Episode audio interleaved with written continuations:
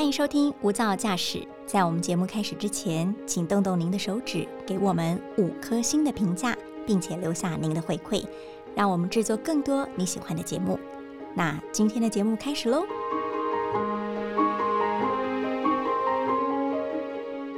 面对伤害时，孩子是最无声也无力反抗的一群，尤其施虐者又是自己最依赖的照顾者，这种伤害既深刻又长久。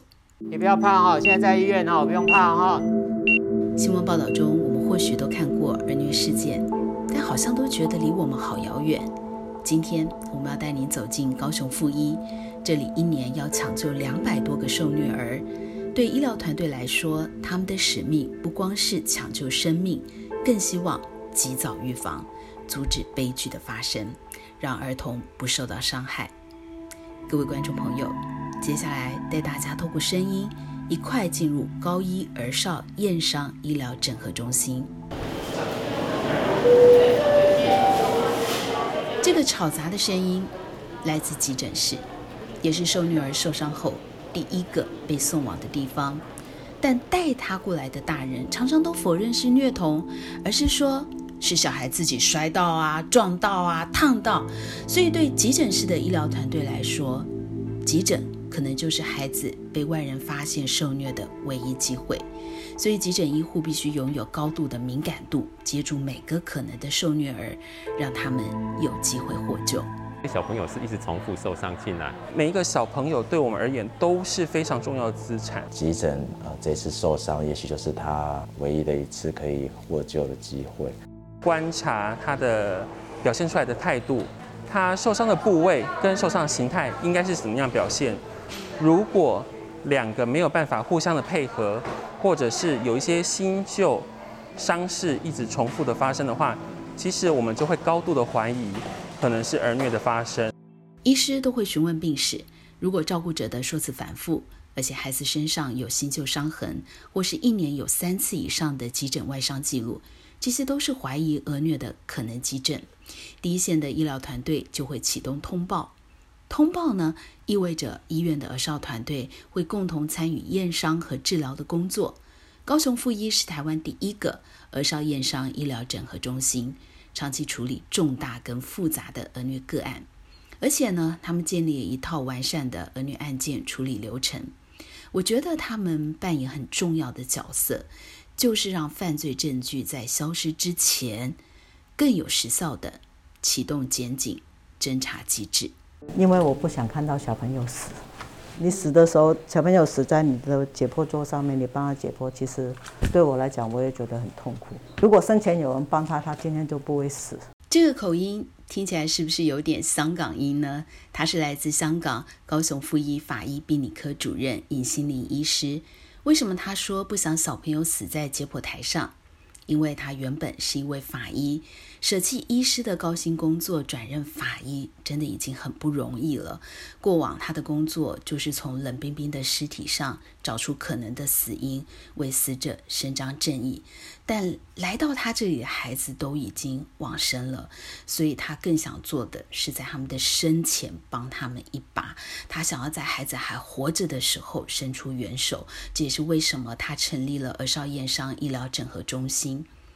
我们在采访的过程中，我对尹医师印象最深的就是他真的是巨细靡遗的跟我们介绍，而且在桌上摊出他请特效化妆师制作的各式各样的儿虐伤口，而且告诉我们说：“我已经教会你们喽，你们也要会看，因为对他来说，多教会一个人，就等于多一个人有机会及早发现受虐儿。”我就把刚刚我跟你说所有的儿虐伤画在这个 baby 身上，巴掌淤伤、黑眼圈淤伤，还有抓痕，对，然后生殖器有伤，吼，大腿内侧有伤，脱个袜子发觉他有捆绑伤。听尹医师的描述，在脑海中有出现画面吗？这个就是尹医师自己做的教具，一个拟真的婴儿，上面呢画上了各种的伤口。那从这些伤口的样貌呢，医师就可以得知施虐者用什么东西打小孩，除此之外呢，他还跟特效化妆师学习画特效妆，来自制呢细胶的教材，模拟受虐的伤口。为的就是让更多人认识儿虐伤口。他自己呢还研发了验伤尺，可以推敲出呢受虐儿被施虐的时间。所以他自己称这个是他戳破谎言的测谎尺。比例尺上面有不同的颜色，不同颜色代表不同的受伤时间。我们可以从淤伤的颜色找出它的受伤时间。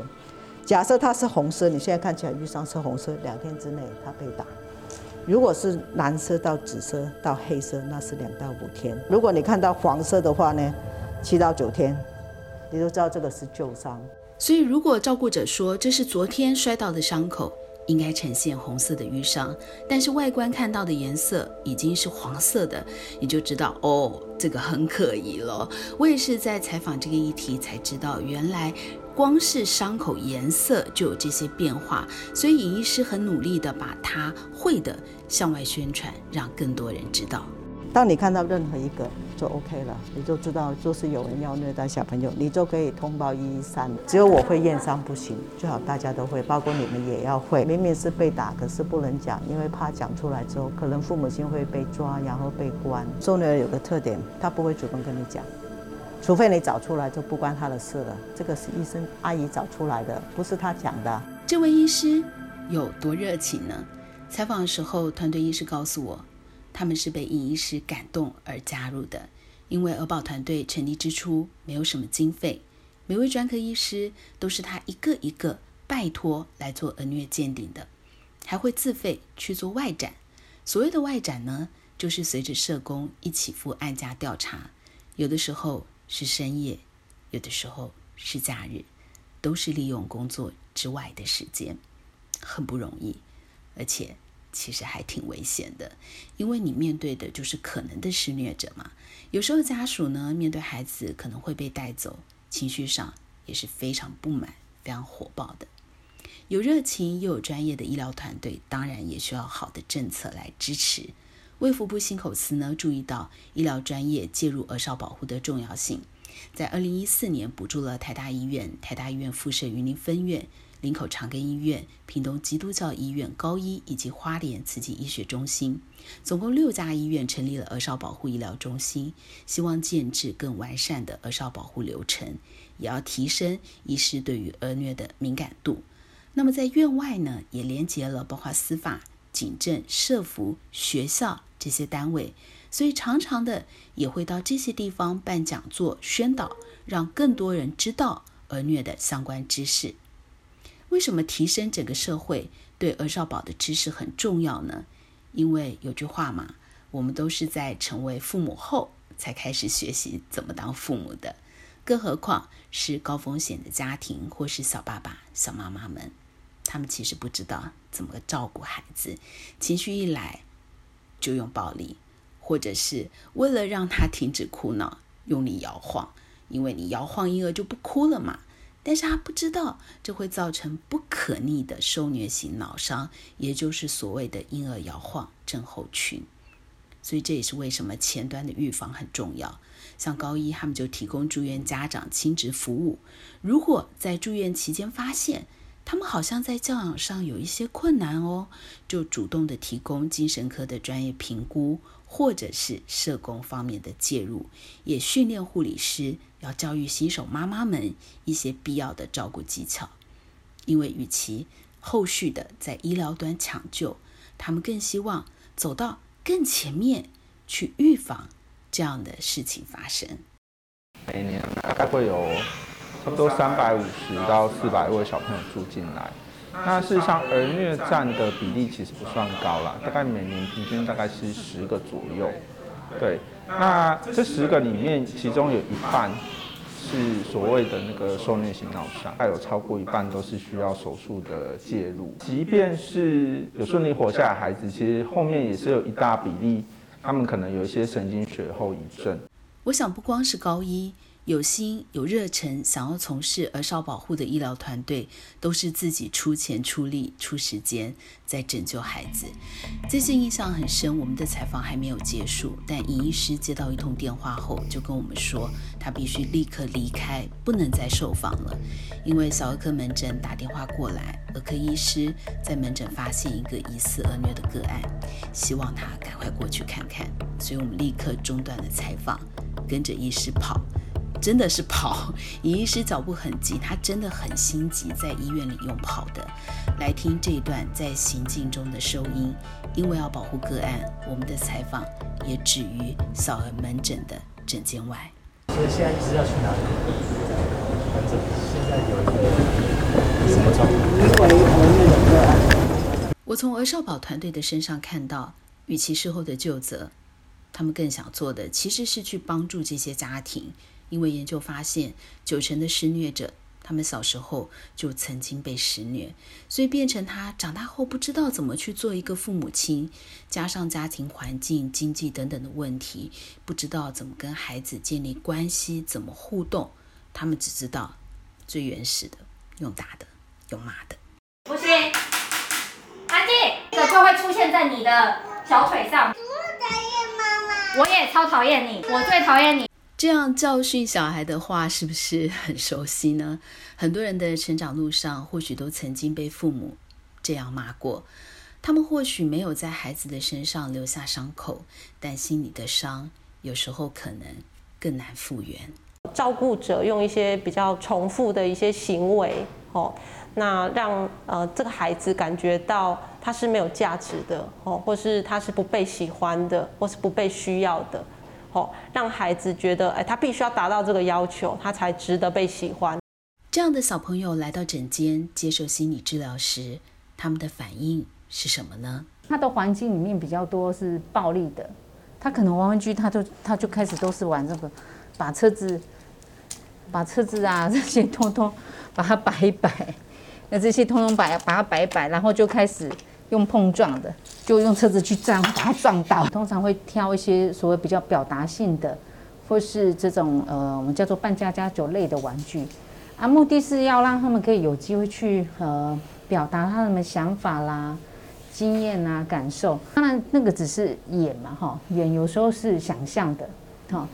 我们基本上认为，孩子的想象可能跟他的生活经验有关系。所以我们在咨商室看到好多的玩具，心理师开放性的让小朋友自己挑选、自己选择玩的方式，在这样一个让孩子感觉到安全的环境下，让他们玩，进而感受、陈述发生的事，这是复原很重要的起步。我们一定要避免他慢性化。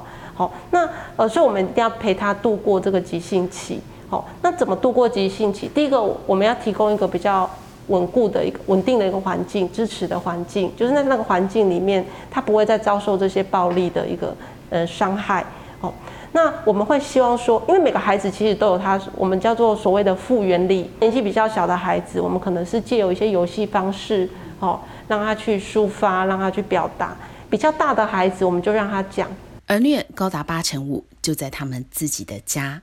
而施虐者正是他们最亲近的家人，对孩子来说真的很矛盾。